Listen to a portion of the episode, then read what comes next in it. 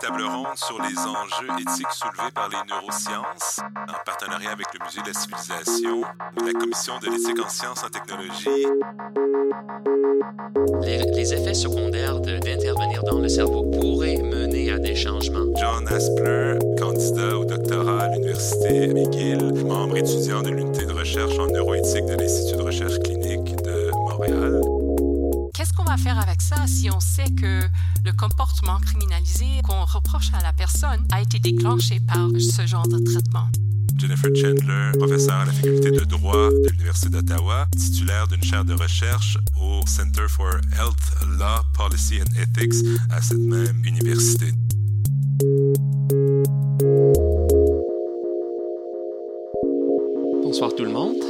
Merci beaucoup euh, d'être venu ce soir. Je suis très content d'être ici à Québec. Et euh, ce que je veux faire avec vous, c'est de discuter quelques enjeux éthiques concernant la communication de la recherche en neurosciences dans le domaine public. En particulier, ce sont des enjeux éthiques euh, reliés à la simplification ou l'exagération des données, des preuves, des théories en neurosciences pas seulement par les médias, mais aussi les scientifiques eux-mêmes ou les, institutions académiques, euh, par exemple dans leur communiqué de presse. Cette simplification pourrait mener à la propagation du neurohype ou des neuromythes, des explications beaucoup trop simples, pas équilibrées entre les limitations ou capacités des technologies ou des nouvelles technologies en neurosciences ou les risques et bénéfices des traitements pour les maladies neurologiques, qui pourraient nous mener à craindre ou d'avoir trop d'espoir dans les capacités euh, de la neuroscience. Alors, le but de ma présentation sera de vous présenter quelques idées pour vous, euh, vous aider à rester euh, sceptique et critique face au neuromythe ou à du neurohype. Et en particulier, je veux discuter un neuromythe pour peut-être euh, expliquer quelques enjeux éthiques, mais aussi euh, le progrès scientifique dans le domaine de la neuroscience. Et c'est la question est-ce qu'on pourrait vraiment lire dans les pensées? Et avant tout, je voulais vraiment souligner le fait que non, on ne peut pas lire dans les pensées présentement, et honnêtement, je ne, sais pas si on, deviendra capable de le faire, mais dans le sens qu'on ne peut pas décoder vos pensées en temps réel, mot par mot, image par image, on ne peut pas dévoiler vos secrets, mais quand même, il y a des enjeux éthiques et les nuances à discuter. Alors, je vais commencer avec un petit survol euh, de la neuroéthique comme domaine d'étude pour euh, nous placer euh, historiquement dans les questions ou les enjeux éthiques pertinents à cette question de lire dans les pensées. Puis, je vais discuter trois cas intéress- intéressants ou selon moi, selon moi intéressants pour nuancer la discussion de, lire dans les pensées. On va discuter l'imagerie cérébrale, exactement ce que M. Muckler avait souligné, l'IRMF en particulier, imagerie par résonance magnétique fonctionnelle. Puis, on va discuter les interfaces neuro-ordinateur ou cerveau-machine, en particulier pour communiquer avec les personnes avec le syndrome d'enfermement ou dans le locked-in syndrome, euh, qui, sont complètement paralysés, sauf peut-être leurs paupières. Et puis finalement, on va discuter les troubles neurologiques de la conscience, en particulier l'état végétatif, et un cas intéressant où on était, on a on a bien communiqué avec une personne qu'on pensait était dans un état végétatif, mais peut-être il, avait un peu de conscience. Alors, la neuroéthique a émergé en 2002 en réaction aux progrès et aux avancements rapides dans les neurosciences pendant les années 90. Aux États-Unis, il y avait euh, la décennie du cerveau entre 90 et 99. Euh, et en particulier, c'était l'invention des nouvelles technologies, comme par exemple euh, l'imagerie par résonance magnétique fonctionnelle. On avait déjà l'imagerie par résonance magnétique pour euh, voir le structure du cerveau, peut-être pour détecter des tumeurs, par exemple. Mais c'était vraiment une nouvelle invention où on pourrait regarder ou, comprendre l'activité du cerveau. Et alors en rouge, ce que vous verrez là-bas, ce sont les régions du cerveau qui sont actives pendant euh, un tâche particulier. Je ne sais pas exactement lequel pour cette image. Alors historiquement, quand on a créé cette technologie, il y avait des craintes, comme par exemple, est-ce qu'on pourrait vraiment lire dans les pensées, mais aussi beaucoup d'espoir. On pensait qu'on pourrait utiliser cette technologie pour, par exemple, diagnostiquer les maladies mentales. Et, et malheureusement, 25 ans plus tard, on ne peut pas lire dans les pensées et on ne peut pas diagnostiquer les maladies mentales avec cette technologie. Mais quand même, comme j'ai dit, il y a des questions éthiques nuancées concernant, par exemple, euh, il y a les études où on voit les, les corrélations entre l'activité de certaines régions du cerveau et les caractéristiques de la personnalité, ou peut-être les biais implicites.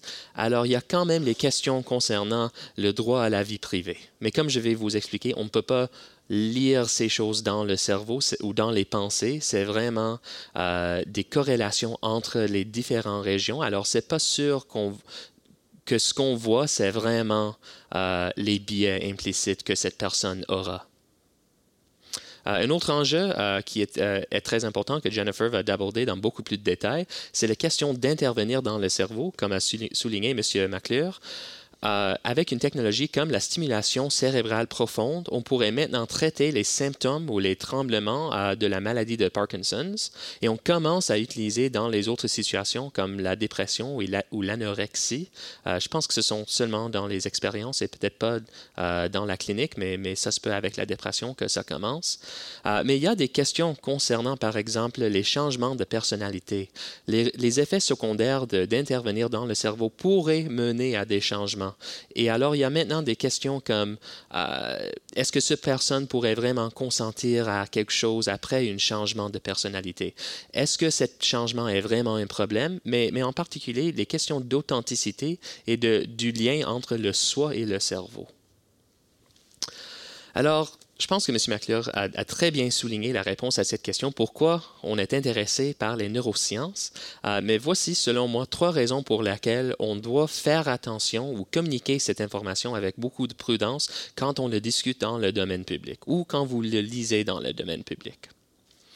Alors, les neurosciences prétendent être capables de répondre à des questions fondamentales philosophiques, comme par exemple, euh, qu'est-ce que c'est le lien entre, qu'est-ce qu'une personne, c'est quoi le lien entre le cerveau, l'esprit, le soi, la personne, etc. Euh, et aussi, est-ce qu'on a vraiment la libre arbitre? Selon moi, la neuroscience est très loin d'être capable de vraiment répondre à ces questions, mais il y a les résultats assez intéressants qui pourraient commencer peut-être à nous donner des petits indices concernant des petits parties de ces questions. Ce que je veux vraiment euh, souligner, c'est que ce sont des résultats assez tentatifs qui ne peuvent pas vraiment répondre à ces questions, mais qui pourraient nous aider à comprendre ces questions. Il y a aussi les questions pratiques, et c'est ça que Jennifer va, aborder pendant sa présentation, en particulier dans le domaine de la système de justice. Euh, si, par exemple, notre compréhension de la culpabilité change à cause des, des preuves neuroscientifiques, est-ce qu'on devrait changer notre système juridique aussi? Et puis finalement, celui qui, qui m'intéresse le plus, c'est l'idée que les neurosciences sont vraiment populaires en ce moment comme j'ai dit, il y avait la décennie du cerveau pendant les années 90, mais maintenant, il y a encore beaucoup, beaucoup euh, de financement public des neurosciences. Il y a aux États-Unis le Brain Initiative, en Europe, il y a le, projet du cerveau humain. Alors, les milliards de dollars sont dépensés pour faire de, la recherche en neurosciences comparé à des autres domaines d'études. Alors, je ne sais pas exactement s'il y avait une augmentation du financement, puis après, il y avait la sensibilisation et, la popularité, ou vice-versa, probablement les deux en même temps. Mais ce qui est important, ou ce que je veux souligner, c'est des fois, on commence maintenant à expliquer peut-être trop en termes de neurosciences. C'est quelque chose que j'appelle la neuronalisation de, tous les phénomènes humains. Et juste pour vous donner quelques exemples, voici quelques livres en anglais euh, sur des différents sujets euh, que, selon moi, sont un peu un peu un pas de trop. Alors, il y a le neuromarketing, il y a les questions concernant euh, mettre nos mémoires dans les ordinateurs, il y a la neuroéducation, religion et le cerveau, contentement, tristesse, les émotions et le cerveau, l'amour et le cerveau. Euh, celui est mon préféré, c'est bien cuisiner pour euh, la bonne santé de votre cerveau et pas seulement votre corps au complet ou n'importe quoi et aussi les différents types de cerveaux. Alors les cerveaux des hommes, les cerveaux des femmes, des cerveaux des criminels. J'ai même vu en ligne quelques articles concernant les cerveaux des terroristes. Alors, comme j'ai dit, je pense que c'est un pas de trop, c'est la neuronalisation de beaucoup de différents phénomènes qui ont des autres, mais peut-être pas des autres explications, mais des autres facteurs qui l'impactent. Par exemple, si on prend l'exemple du, cerveau criminel, oui, ça se peut que l'imagerie cérébrale ou les, les, neurosciences pourraient nous donner des indices concernant des populations particulières, comme les personnes diagnostiquées avec la psychopathie. Peut-être on pourrait trouver quelque chose avec les neurosciences ou avec l'imagerie cérébrale. Mais dans le cas du comportement criminel en général, il y a beaucoup de facteurs, des facteurs sociaux, des facteurs économiques, des facteurs politiques. Alors, on ne pourrait pas complètement expliquer, expliquer ce comportement en termes de neurosciences. Et alors, je veux, je veux retourner à ce message. C'est très important de rester sceptique et critique envers les différents, euh, peut-être exagérations ou neuromythes qu'on pourrait faire face dans les médias ou dans les différents discours publics.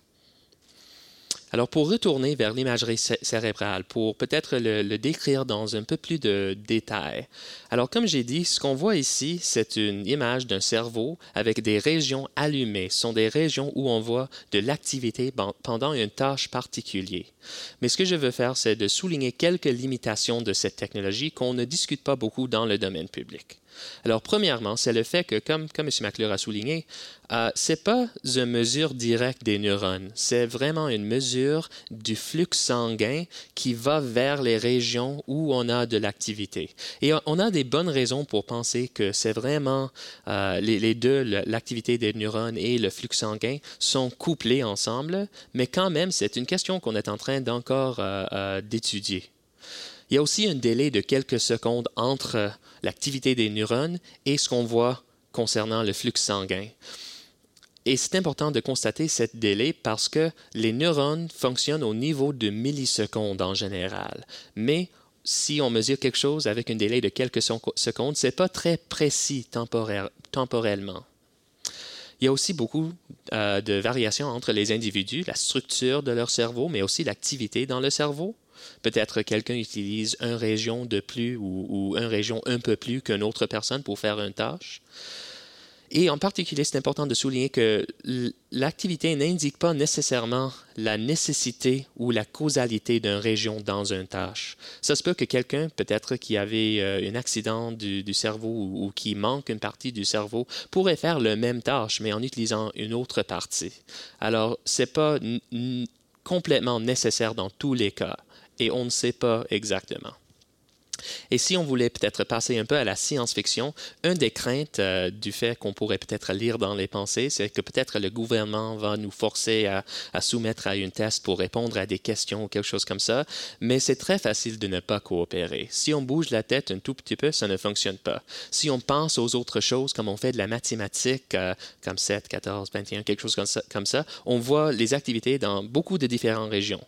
Et on ne peut pas lire directement, comme mot par mot, les pensées. Alors, même si on peut seulement voir les corrélations, même si ce sont les corrélations comme euh, notre sexualité ou quelque chose comme ça, qui est encore quelque chose de très controversé dans les neurosciences,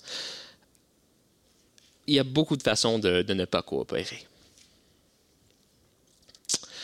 Alors, euh, mon superviseur, Dr. Eric Racine, avait fait une étude concernant l'IRMF dans les médias publics il y a dix ans. Alors, il a étudié ce que les médias ont présenté entre 1991 et 2004, spécifiquement concernant l'IRMF. Et il a analysé le ton des articles et il a vu que 79% des articles qu'il a analysés étaient non critiques, ce qui veut dire qu'ils n'ont pas discuté au moins une limitation scientifique, comme je vous ai présenté, ou un enjeu éthique. Alors, la majorité était vraiment non critique, ce qui est très important à, constater parce que si on commence à, communiquer seulement les capacités, c'est dans ces situations qu'on commence peut-être à craindre ou avoir trop d'espoir dans les capacités de ces technologies. Et pour nuancer un peu comment on pourrait trouver les corrélations, voici un exemple d'une étude. On va retourner vers cette étude à la fin pour discuter quelque chose concernant l'état végétatif ou les troubles neurologiques de la conscience. Mais voici un exemple où on pourrait constater qu'il y a les différentes régions qui s'activent pendant qu'on fait les différentes tâches. Alors, on a, demandé aux participants de penser qu'ils jouaient au tennis et on a vu l'activité euh, à gauche euh, dans le lobe frontal dans une région qui s'appelle l'aire motrice supplémentaire. Puis on leur a demandé de penser qu'ils naviguaient dans la maison et on a vu des autres euh, régions du cerveau, en particulier le gyrus para-hippocampique qui s'allume dans l'image. Alors, ce qu'on peut voir, c'est qu'il y a les différents types de pensées qui pourraient activer les différentes régions du cerveau. Mais ce n'est pas si précis que ça. On ne peut pas regarder une image comme ça sans une qualification et dire, mais cette personne pense qu'il joue au tennis. Peut-être il pense qu'il joue au hockey, peut-être il pense qu'il utilise un marteau. C'est une région en général qui est reliée au mouvement et, au cortex moteur. Et ça se peut que c'est une région aussi où a beaucoup d'autres fonctions. Alors, on ne peut pas seulement regarder une image comme ça et dire, ça c'est cette personne pense qu'il joue au tennis, cette personne pense qu'il navigue dans la maison. On pourrait voir les corrélations et voir les différents types de pensées, mais on ne peut pas vraiment préciser exactement à quoi cette personne pense. Et un enjeu éthique euh, que moi je trouve très intéressant, c'est le problème de la neuroréalisme. Euh, je m'excuse, je vais vous lire une définition sur l'écran. Alors, ça reflète la manière non critique dont une investigation liée à IRMF peut être considérée comme une validation ou invalidation de nos expériences ou des traitements médicaux ou, ou, des nouveaux traitements neurologiques, basés sur la conviction que l'IRMF nous permet de capturer une preuve visuelle de l'activité cérébrale. Et c'est ça qui, qui m'intéresse beaucoup, cette idée du preuve visuelle. Dans l'article que, que, Dr. Racine avait écrit, il avait décrivé quelques exemples des, des, articles dans les médias qui discutaient le fait que dans une étude d'IRMF euh, où on parlait de quelqu'un qui avait reçu l'acupuncture, on, on, disait, oh, on voit la preuve visuelle que, que ça fonctionne comme traitement pour soulager la douleur. Mais on a seulement vu l'activation dans des régions reliées aux douleurs et, aux autres choses reliées à, l'acupuncture et aux autres choses, on ne sait pas exactement pourquoi. Alors, ce n'est pas une preuve visuelle que ça fonctionne comme traitement. C'est juste une preuve qu'il y avait l'activation dans cette région du cerveau. Et c'est tout. Alors, on se passe maintenant vers le deuxième cas intéressant, et c'est le cas des interfaces neuro-ordinateurs. Ce sont des, technologies euh, où il y a une interaction clairement entre votre cerveau et un ordinateur. Il y a beaucoup de différents types d'interfaces neuro-ordinateurs ou cerveau-machine. Il y a par exemple les interfaces sensorielles comme les implants cochléaires. Il y a euh, les, interfaces moteurs comme on voyait dans cette euh, image ici. C'est quelqu'un avec un membre neuroprosthétique. Il y a les interfaces pour traiter les personnes, comme par exemple la stimulation cérébrale profonde que j'ai déjà mentionné pour traiter la, maladie de Parkinson's. Et puis, il y a ce que je, vais euh, discuter pour quelques minutes, ce sont les interfaces concernant la communication. Et en particulier, c'est pour communiquer avec les personnes qui ont le syndrome d'enfermement. Alors, le syndrome d'enfermement, comme, j'ai dit, c'est une, un état dans lequel la personne est complètement éveillée, complètement consciente, avec toutes ses capacités cognitives intactes, mais elle est complètement paralysée, sauf peut-être leurs yeux ou peut-être leurs paupières. Il y a aussi des cas où, ils ne peuvent pas bouger, euh, ils ne peuvent pas bouger de tout. Alors, ils ne peuvent pas parler ou communiquer, sauf peut-être un clin d'œil pour oui, deux clins d'œil pour non, quelque chose comme ça. Alors, si vous regardez euh, le titre de cet article aussi, on voit le même récit. This new mind reading technology lets locked in patients communicate. Euh, lire dans les pensées, on, pourrait lire dans les pensées avec cette technologie. Mais encore, c'est pas exactement comment cette technologie fonctionne. C'est pas lire dans les pensées ou décoder vos pensées. Il y a une période très longue d'entraînement avec cette interface. Vous pouvez voir euh, là-bas beaucoup d'électrodes sur la tête. Alors, l'activité cérébrale de l'utilisateur est acquise via l'ordinateur et c'est filtré et décodé avec des algorithmes et puis on renvoie cette information vers le patient ou la, participant pour qu'elle pourrait euh, réagir au neurofeedback.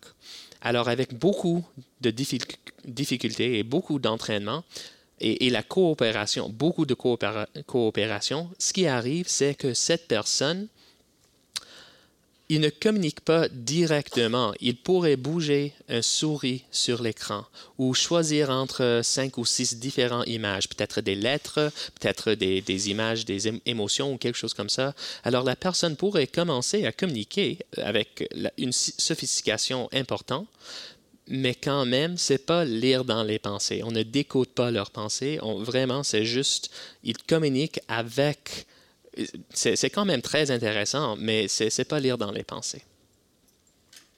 Et puis finalement, on se passe au dernier cas que je voulais discuter, ce sont les troubles neurologiques de la conscience. Alors, on a déjà discuté le fait que la personne dans le syndrome d'enfermement, elle est complètement consciente et complètement éveillée. Alors, ce n'est pas un trouble neurologique de la conscience. Les troubles neurologiques de la conscience, en général, euh, c'est quand il y a un problème dans deux dimensions importantes. Euh, ce sont deux, deux, dimensions médicales. Il y a beaucoup de différents éléments de la conscience. C'est quelque chose de très complexe. Mais dans une situation médicale, on diagnostique des troubles neurologiques de la conscience selon ces deux dimensions. L'éveil et la conscience de soi, de l'autre, de l'environnement, etc. Alors, quand on pense à une trouble neurologique de la conscience, on pense par exemple à l'état végétatif. Alors c'est quand quelqu'un est éveillé automatiquement, réflexivement, pourrait bouger mais sans direction parce qu'elle n'est pas consciente. Alors, ça pourrait être dur pour les membres de, de, la famille de quelqu'un dans un état végétatif parce qu'on pense que la personne réagit à nous. Il pourrait rire et les choses comme ça, mais c'est vraiment juste des réactions automatiques du corps. Mais en même temps, on pense que peut-être quelques personnes diagnostiquées dans l'état végétatif peut-être ont un peu plus de conscience que ça. Peut-être ce n'est pas seulement un état, mais un spectre d'état.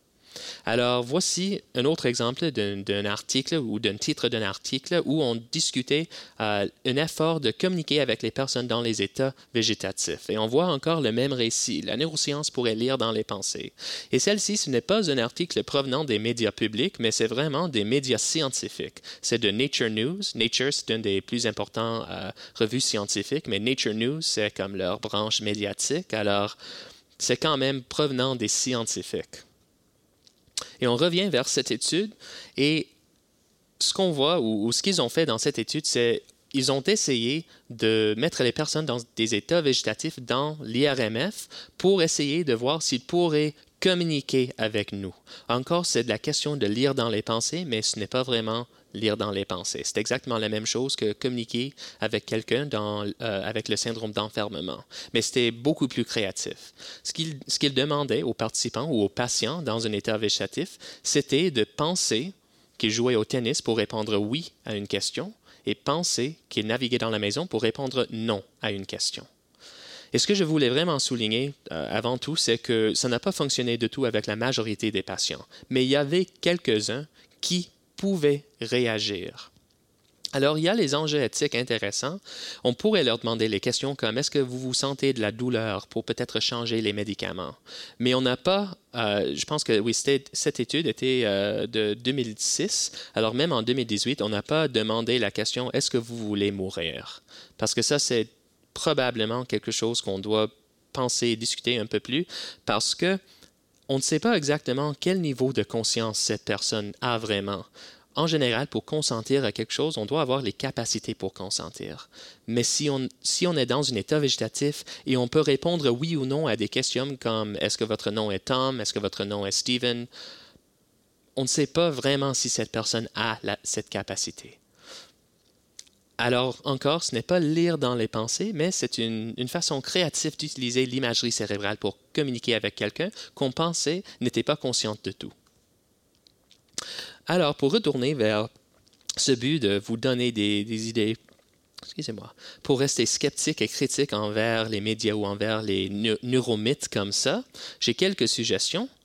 Premièrement, est-ce que l'article que vous lisez ou est-ce que l'émission que vous regardez souligne les capacités et les limitations ou les risques et les bénéfices en même temps, si c'est seulement les risques ou seulement les bénéfices, ça pourrait nous mener à une compréhension incomplète. Alors c'est important d'essayer de trouver les autres sources. Une autre question importante, est-ce qu'ils ont présenté l'étude ou l'information dans le contexte de la littérature au complet? Par exemple, il y a beaucoup des, articles dans les médias où on, dit qu'une magnifique nouvelle étude a prouvé qu'on pourrait guérir un type de cancer ou quelque chose comme ça. Il y a beaucoup, beaucoup d'articles comme ça. Mais si on ne parle pas des autres études reliées à cette étude, on ne pourrait pas vraiment voir si c'est quelque chose de complètement nouveau et intéressant. Est-ce que c'est quelque chose qui est d'accord avec le reste de la littérature? C'est très important d'avoir un contexte pour cette étude. Et finalement, comme, comme je vous ai mentionné avec les images, euh, avec l'imagerie cérébrale, c'est très important de constater que la corrélation n'est pas la causalité. Même si on voit les images ou, les, les, jolies couleurs sur une image d'un cerveau, ce n'est pas que cette région est nécessaire ou cause l'action, c'est juste qu'il y a une corrélation entre une tâche et entre ce qu'on voit avec les RMF. Et avec ça, merci beaucoup.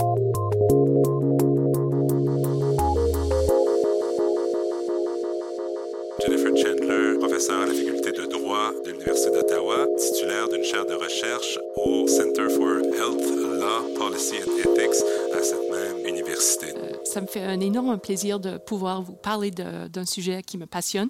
Alors, euh, je, remercie la commission et aussi M. McClure euh, pour l'opportunité et, à vous aussi.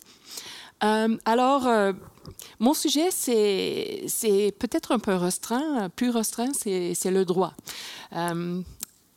Et comment, euh, quelles sont les sortes de questions euh, qui commencent à être posées à l'intersection des neurosciences, des technologies, neurotechnologies et le droit? Et juste pour commencer aussi, pour donner un, bref aperçu sur l'intérêt croissant sur ces sujets, vous pouvez voir qu'il y a des, des collègues colloques, pas des colloques, des colloques euh, académiques euh, sur ces questions de la réglementation des interventions dans le, cerveau. Il y a beaucoup de livres à l'intention des académiques, euh, des professionnels, des, avocats et, aussi des publications à l'intention du grand public aussi. Et c'est quelque chose qui est vraiment croissant. J'aurais pu euh, inclure euh, tout plein d'images tirées des journaux. Euh, on a eu quelques cas assez récents sur le mort cérébral et des discussions à savoir est-ce que c'est vraiment la mort ou non? Euh, une petite euh, chose intéressante, c'est maintenant, cette année, la 50e anniversaire euh, du début de mort cérébrale dans le droit. en premier lieu en France, mais assez vite aux États-Unis aussi. OK. Alors, comme dans la neuroéthique, on peut diviser le neurodroit en deux. Et je trouve que c'est une manière d'organiser euh, sa pensée qui est assez efficace et utile pour euh, comprendre ce domaine. Alors on peut mettre d'un côté le, droit et l'autre les sciences du cerveau et les neurotechnologies et les, interventions médicales dans le, cerveau. Et on peut parler de les situations où les règles euh, actent sur euh, la science, euh, les traitements neurologiques, etc. Alors, ce sont les questions de la réglementation de la recherche, les règles qui entourent les traitements médicaux, des nouvelles sortes de neurotechnologies euh, quand on va au gouvernement pour avoir euh, l'approbation de mettre sur le marché quelque chose de nouveau, tout ce genre de choses où c'est la loi qui se penche sur les neurosciences et sur euh, les traitements neurologiques. Mais en même temps, et il faut avouer, je pense qu'ils sont même plus intéressants, ce sont les questions qui vont de l'autre direction. Et maintenant, on, part, on pense sur des effets que euh, la croissance de nos connaissances dans les domaines de les sciences du cerveau, les effets de ces, euh, ces savoirs, ces nouvelles idées sur nos concepts fondamentaux du droit et aussi sur nos pratiques du droit. Euh, quelle sorte de preuves est-ce qu'on va accepter dans un cas? Comment est-ce qu'on va comprendre la capacité, la responsabilité et toutes ces choses qui sont fondamentaux dans, un système de droit? Alors, je vais, dans euh, le reste de mon discours, vous donner euh, trois exemples qui qui montre ces deux directions des faits. Alors, en premier lieu, je vais parler de la preuve juridique et en particulier ce qu'on entend, par le mot vraiment dans la phrase Que pensez-vous vraiment? Et est-ce que la neuroimagerie pourrait nous aider? Et on a entendu parler du fait que euh, la neuroimagerie ne nous aide pas vraiment à savoir ce que vous pensez exactement, mais est-ce que c'est possible que la neuroimagerie peut nous aider euh, sur les marges de décerner quelques petites choses qui sont d'un euh, très grand intérêt pour les tribunaux? Et pour anticiper un petit peu, je pense pas, beaucoup pour le moment, mais on a des, signaux assez intéressants et on a aussi eu pas mal d'essais euh, par des avocats un peu euh, entrepreneurs, euh, de faire valoir ce genre de preuves dans des cas actuels. Et je vais vous parler un peu de ça. en deuxième lieu, je vais parler de la réglementation des interventions cérébrales et en particulier un genre d'intervention dite, on a entendu aussi parler à plusieurs fois de la simulation cérébrale profonde. Euh, qui entraîne chez hmm, une minorité d'à peu près 10 à 15% des gens des, euh, des troubles mentaux assez sérieux, euh, des hypomanies, des, manies que parfois entraînent à des troubles comportementaux qui sont criminels, par exemple. Et qu'est-ce qu'on va faire avec ça si on sait que le comportement criminalisé euh, qu'on reproche à la personne euh, a été déclenché par ce, genre de traitement? Qui est, responsable dans, dans une telle situation? Et la technologie elle-même euh, continue à évoluer dans des directions assez intéressantes qui soulèvent de plus en plus de questions assez difficiles à savoir où est l'agence de la personne, quelle est la capacité réelle de la personne qui peut-être euh, a été changée par le traitement et quelles sont les responsabilités des gens qui font le dessin des produits, qui, inventent ces produits, à inclure certaines sauvegardes, certains safeguards, des choses pour euh, pouvoir éviter les effets secondaires euh, sévères comme la manie. Et en troisième lieu, je vais parler euh, euh, du rôle de la responsabilité dans l'ère du cerveau explanatoire. Et ce que j'entends par euh, cette phrase-là, c'est que dans un temps où on commence à vraiment biologiser le comportement et l'esprit, qu'est-ce qu'on fait avec une tendance assez marquée d'interpréter des explications de comportement et d'états mentaux au niveau du cerveau de, manière déterministe. On, constate, euh, et je vais vous expliquer euh, une étude que j'ai faite euh, à la lecture de plusieurs centaines de cas pour voir comment quels sont les effets sur les décisions du juge quand on donne ce genre d'explication du comportement criminel d'un condamné? Quels sont les effets si le genre d'explication déterministe nous mène à réduire le, blâme? On voit la personne comme handicapée et non mauvais. Et qu'est-ce qui arrive euh, par la suite? OK, pour euh, commencer, euh, que pensez-vous vraiment? C'est une question de grand intérêt dans, devant le tribunal parce qu'il faut avouer que les gens qui se présentent devant un tribunal ont de fortes euh, raisons, incitations euh, à, mentir. Euh, il y a des questions de, culpabilité, il y a des questions de, de devoir payer beaucoup d'argent, etc., ou de gagner beaucoup, beaucoup d'argent. les gens vont là-bas pour gagner ou perdre des choses. Alors, ils ont des incitations à faire valoir leur propre histoire de ce qui s'est passé. Et l'autre côté euh, va regarder tout cela avec euh, pas mal de suspicion. Et c'est la tâche du juge et parfois du jury d'essayer de, trancher tout cela. Et c'est pas facile du tout. Euh, les études psychologiques nous montrent que les gens, euh, la capacité d'une personne comme, vous et comme moi de décerner la déception, c'est à peu près 50%. On, on, pourrait prendre de la monnaie et, la lancer pour trancher la question. Alors, donc, l'énorme intérêt à trouver de l'aide euh, pour euh, détecter la déception, par exemple. Et il y a eu euh, aux États-Unis à peu près cinq essais maintenant de, montrer ce genre de preuves par IRMF, imagerie de résonance magnétique fonctionnelle. Merci.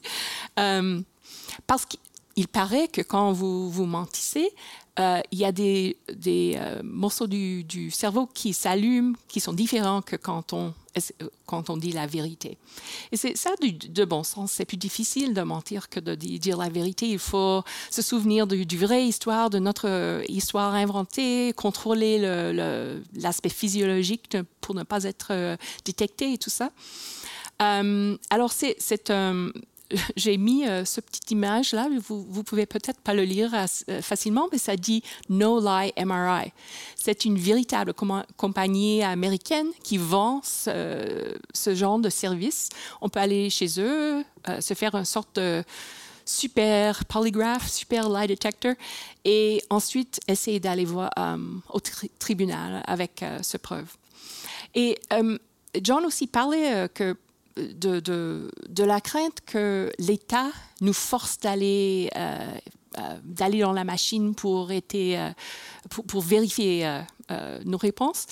Mais dans tous ces cas, ce n'est pas l'État qui a forcé les gens, ce sont les gens qui sont, qui sont accusés, qui cherchent des manières de, d'expliquer et de, d'écarter la suspicion. Alors, ce sont des gens qui sont très motivés à aller dans, dans la machine. Alors, c'est peut-être qu'on va être mené vers une situation où les défauts sont on ne vous croit pas, alors faites votre mieux pour, nous convaincre. Et on va avoir beaucoup de gens qui sont très coopératifs. Mais euh, je suis un petit peu dans la, science-fiction, euh, même si on a essayé d'apporter tout, ça dans des, euh, cas véritables aux États-Unis d'après ce que je sais, il y a seulement quelques cas en Inde euh, où ça a marché, où ça a été accepté par le juge, mais aux, États-Unis, non. Et au Canada, je, ne connais aucun cas où on a essayé de ce preuve-là.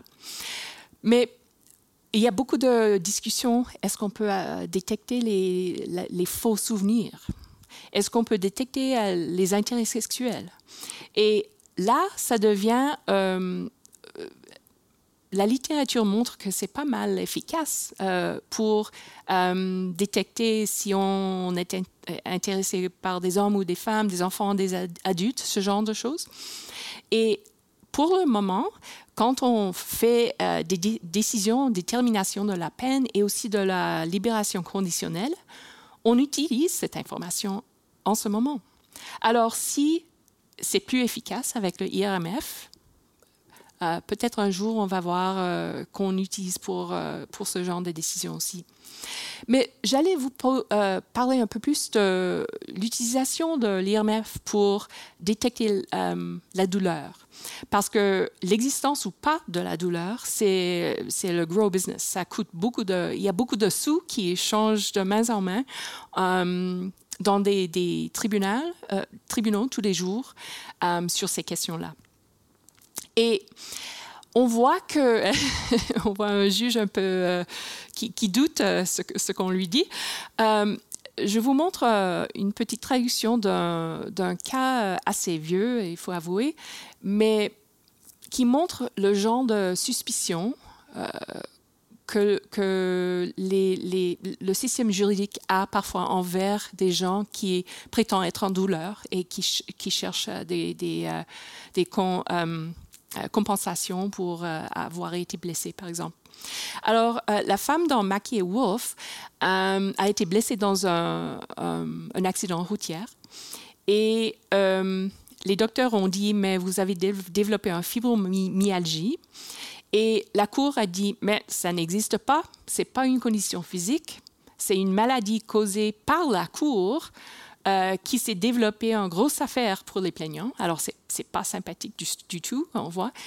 Une forme de trouble de la personnalité souvent trouvée chez les personnes qui refusent ou ne peuvent pas faire face aux tensions quotidiennes de la vie et convertissent cette incapacité en symptômes physiques acceptables pour éviter de faire face à la réalité. Heureusement, on ne voit pas ce genre de choses euh, aujourd'hui, mais je pense que euh, la méfiance est toujours dans, à l'esprit du juge ou bien de, la jurée.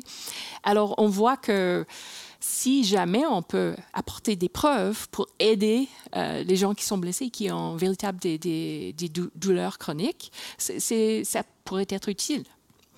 Et là, on a des, gens et même des compagnies qui essaient de combler ce vide. Alors, euh, on voit euh, l'intérêt chez Radio-Canada, CBC en anglais, et aussi en nous, MTT Neurotech, encore une compagnie euh, américaine qui offre ce service. Viens, on va vous euh, soumettre à IRMF ou bien électroencéphalographie et on peut détecter euh, la douleur. que dire de tout ça? bon, il y a quelques problèmes. Les scanographies, ce genre de preuves, c'est très coûteux.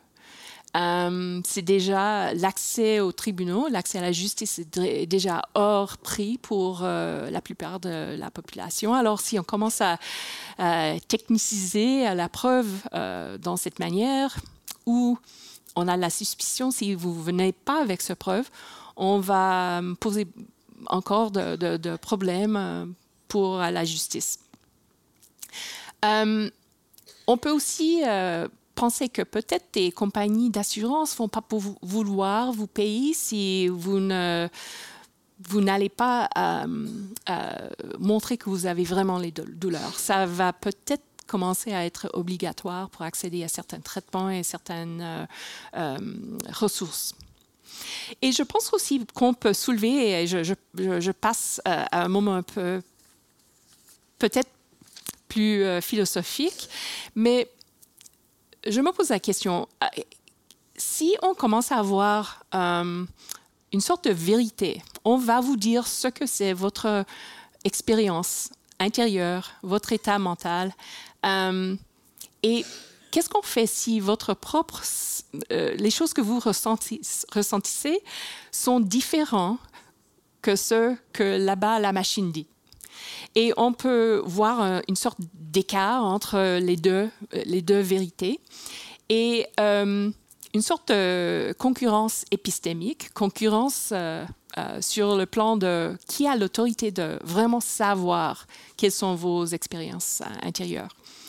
Et bon, peut-être c'est un peu alarmiste, mais on a vu aux années 90 avec toute l'histoire des des souvenirs, les, les, les, souvenirs dits faux d'abus de, sexuels en enfance, où il y avait des gens qui ont retrouvé des, des souvenirs, mais aussi des gens qui, pensaient, qui disaient à, ceux qui, qui euh, vraiment pensaient qu'ils ont eu ces expériences, dire mais non, non, ces expériences-là, ces souvenirs ont été implantés, ne sont pas vrais.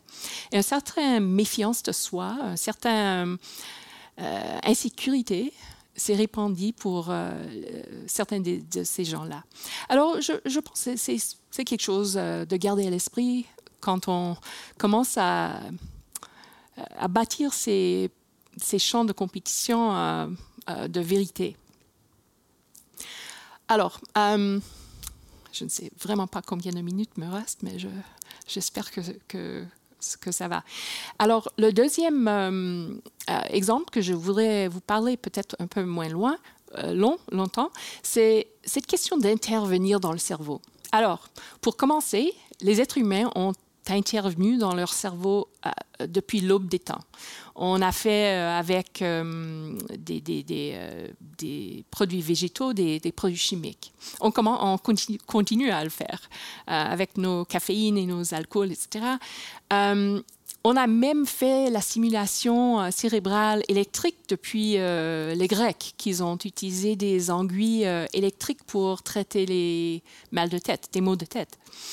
On a même fait la psychochirurgie depuis l'ère préhistorique. On voit une crâne trépanée. il y en a quelques mille qui ont été trouvés parmi le monde. Euh, et il paraît que c'était, euh, ben, bon, on ne sait jamais pourquoi les gens faisaient tout ça, mais il paraît que certains de ces gens ont, survécu. Alors, c'était une opération sur des gens vivants, c'était pas sur des cadavres. On voit ça parce qu'il y avait eu de, guérison euh, du, de l'os, du crâne, qu'on peut voir aujourd'hui. Mais un des, des hypothèses, c'était une réponse à des troubles de comportement. Euh, peut-être l'épilepsie, peut-être des maladies mentales, euh, mais c'est quelque chose qu'on faisait il y a des, quelques euh, milliers d'années. Alors, ce qu'on fait aujourd'hui, on continue à intervenir dans le cerveau et ça continue à soulever des questions intéressantes. Et je voulais parler seulement d'une intervention, soit la stimulation cérébrale profonde. Et on a parlé euh, tout à l'heure de euh, les problèmes de, des effets secondaires. On essaie de soigner des problèmes de mouvement de la maladie de Parkinson, mais pour certaines personnes, on, crée des problèmes d'autocontrôle il y a des, problèmes d'impulsion, impulsivité, et certains gens deviennent, euh, euh, euh, commencent à avoir des problèmes avec le jeu pathologique, ils commencent à, voler des choses, ils commencent à, une hypersexualité. Il y a des cas où des gens ont été condamnés au tribunal pénal pour des problèmes qui ont suivi ce genre de, de traitement. Alors, pour ces, euh, traitements, on commence à avoir des, questions juridiques? Comment faire la balance entre les avantages et les inconvénients pour des gens? Il y a certains cas euh, racontés dans la littérature de gens qui ont, dû, une personne qui a dû choisir entre l'immobilité d'un problème de mouvement et la manie. Parce qu'avec la stimulation, il était dans un état maniaque, mais sans stimulation, il ne pouvait pas bouger. Il a décidé, le moindre mal pour lui, c'était de rester dans un état maniaque et de vivre dans un hôpital euh, psychiatrique. C'était un, cas de, des Pays-Bas.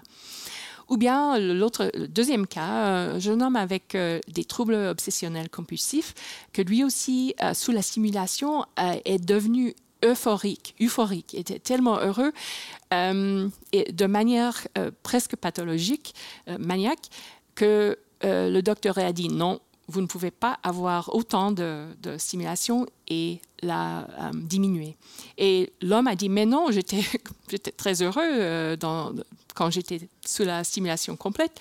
Et alors, ça pose la question, à qui a le droit de décider? Si vous avez quelque chose installé dans votre tête, c'est à vous de décider dans quel état vous, voudrez euh, vivre ou non. Alors, ce sont des questions qui vont se soulever avec euh, ces, traitements.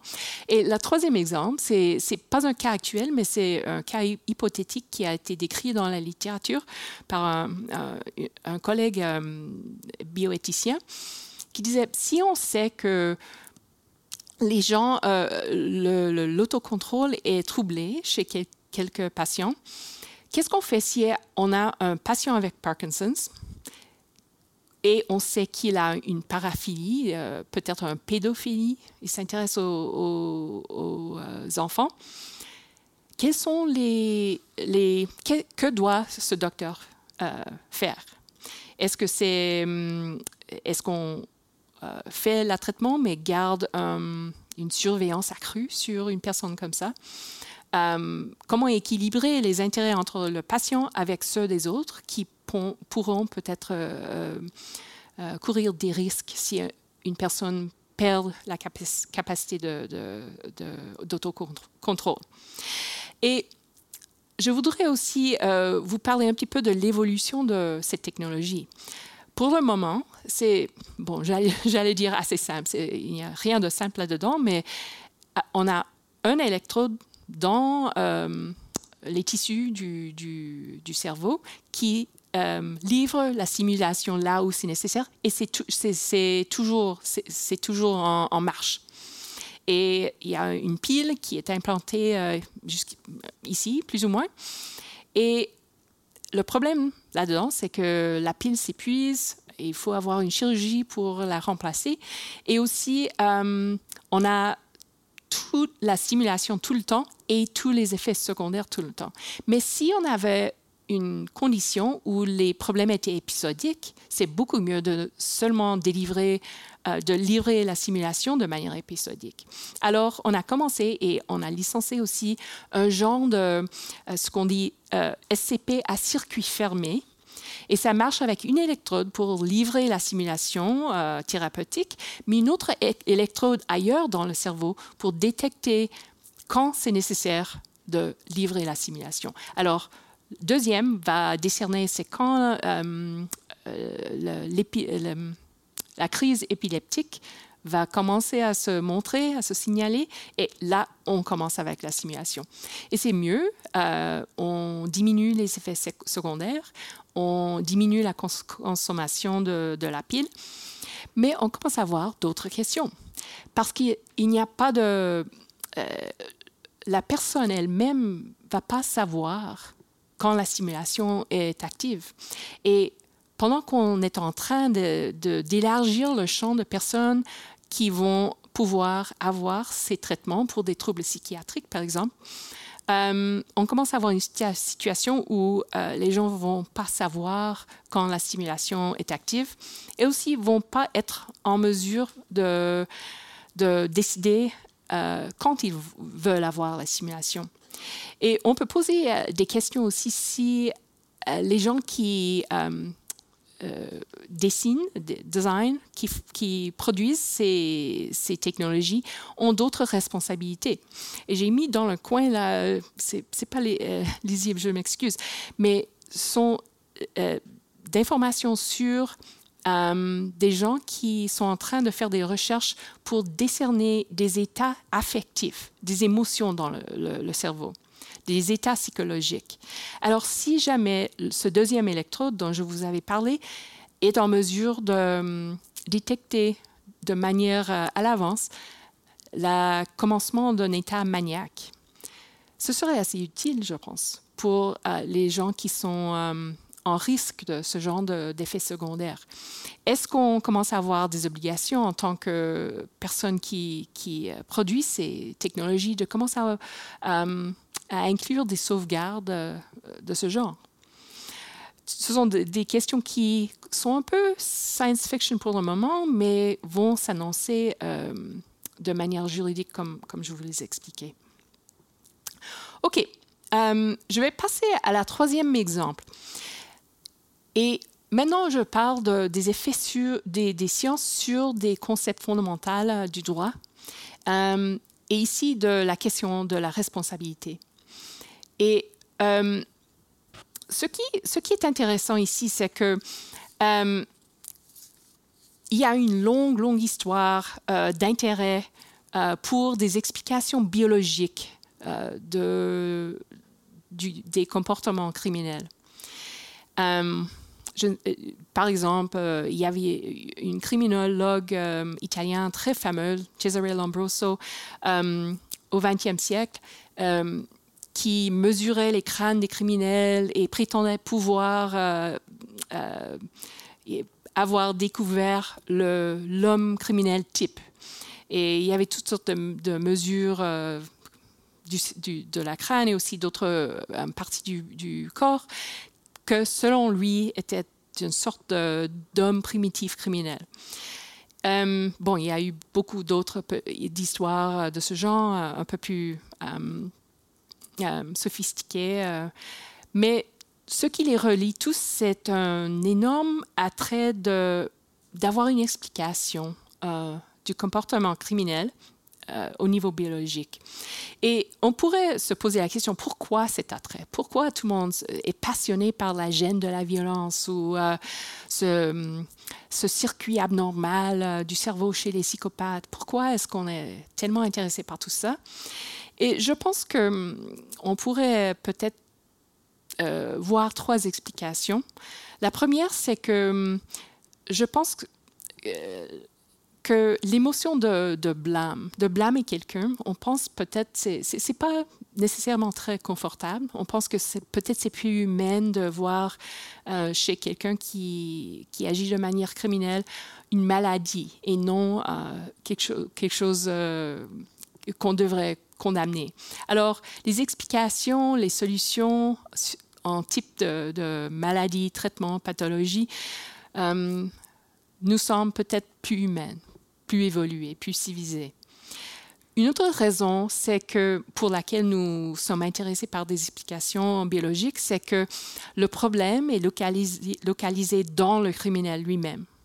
C'est pas, on voit pas les, les raisons pour euh, le crime un peu partout dans la société, dans les structures de la société, dans la discrimination, la pauvreté, etc. On le voit comme étant localisé dans la, personne. Et ça nous euh, euh, épargne euh, le, sens de complicité d'avoir une partie de la faute et aussi de la responsabilité de, pallier ces choses-là. Et relié à cette observation aussi, si on a une, explication biologique, non seulement on voit les raisons dans la personne, mais la personne qui doit supporter les, la solution, c'est les criminels eux autres et pas nous, la société. Euh, et c'est beaucoup moins cher d'essayer de, euh, faire des solutions dans une personne que de rebâtir une société entière. OK. Alors, j'ai fait de la recherche. J'ai regardé euh, quelques centaines de cas canadiens criminels pour voir comment est-ce que les juges reçoivent les preuves neuroscientifiques. Si on va chez un juge et on donne des explications neuroscientifiques euh, du comportement du, condamné. Euh, quels sont les effets? Et j'ai constaté deux grandes choses. Euh, ce qui montre une sorte d'incohérence essentielle dans les systèmes, dans, la philosophie de la punition, dans le système canadien et ailleurs. et c'est, c'est-à-dire, notre système est fondé sur euh, la, rétribution, euh, on pense qu'on punit seulement les gens qu'on peut blâmer, qui ont euh, libre arbitre et ont la capacité, et alors sont responsables au niveau moral. Mais en même temps, on a des philosophies où on s'intéresse plutôt à les conséquences. On veut savoir on, veut protéger le public, on veut faire en sorte que la personne soit euh, réhabilitée et puisse euh, se réintégrer dans la société. Alors, on a toutes sortes de choses qui ne qui sont pas compatibles, euh, mais on le fait tous en même temps. Alors, on voit tout ça quand on lit les réactions des juges aux preuves neuroscientifiques. Alors, quand on entend que ce que la personne a fait est causée par euh, une abnormalité euh, au cerveau, on voit que le blâme est mitigé, est réduit. Et, mais en même temps, le juge exprime un peu plus de crainte au niveau de la sécurité publique. Commence à penser, oh, votre cerveau, lui, est, est brisé. Est-ce qu'on peut vraiment euh, le remettre en état fonctionnel? Je pense que le public et la sécurité du public demandent euh, une peine euh, plus longue.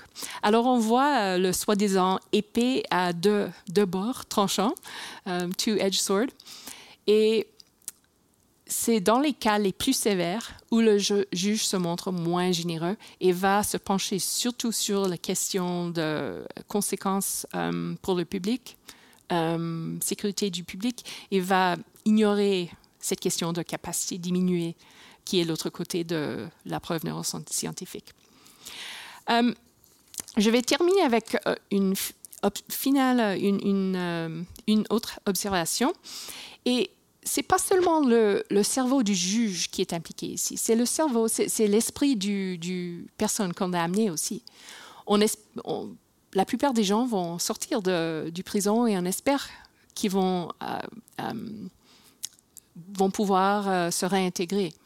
Mais un des phénomènes remarqués depuis longtemps dans le domaine de la psychologie sociale, c'est cet effet Golem. L'effet Golem, c'est un phénomène dans lequel les, attentes moins élevées euh, placées sur un individu le conduisent à une moins bonne performance.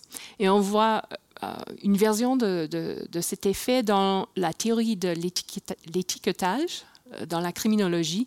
même chose, le sujet va intérioriser l'image que les autres ont de lui, se font de lui, et va s'autodéfinir comme étant criminel, par exemple. Et on voit des craintes euh, se glissant dans certains des cas. Je, vous montre euh, Oméniac euh, de, l'Alberta encore, où l'avocat pour la défense a essayé de montrer de la preuve et d'expliquer au juge mon, ma client, mon client, il a un problème du cerveau. C'est pour ça qu'il a commis ces crimes. Mais l'autre expert a dit, hmm, il faut faire gaffe, il faut prendre soin avec ce genre d'explication parce que on invite à Omniac de dire mais c'est pas moi, c'est la lésion cérébrale, c'est pas moi, ce sont les médicaments qui marchent pas. Et la paradoxe inhérente euh, est que à la fois on essaie euh, de, faire valoir euh, le fait que la personne a une capacité peut-être diminuée pour alléger la sentence, mais peut-être au coup de lui enlever un sens de l'auto-efficacité qui est tellement important pour pouvoir sortir euh, du prison et euh, d'avoir un, sens qui peut vraiment refaire sa vie. Alors, je vais terminer sur cette observation et je vous remercie encore pour votre intérêt.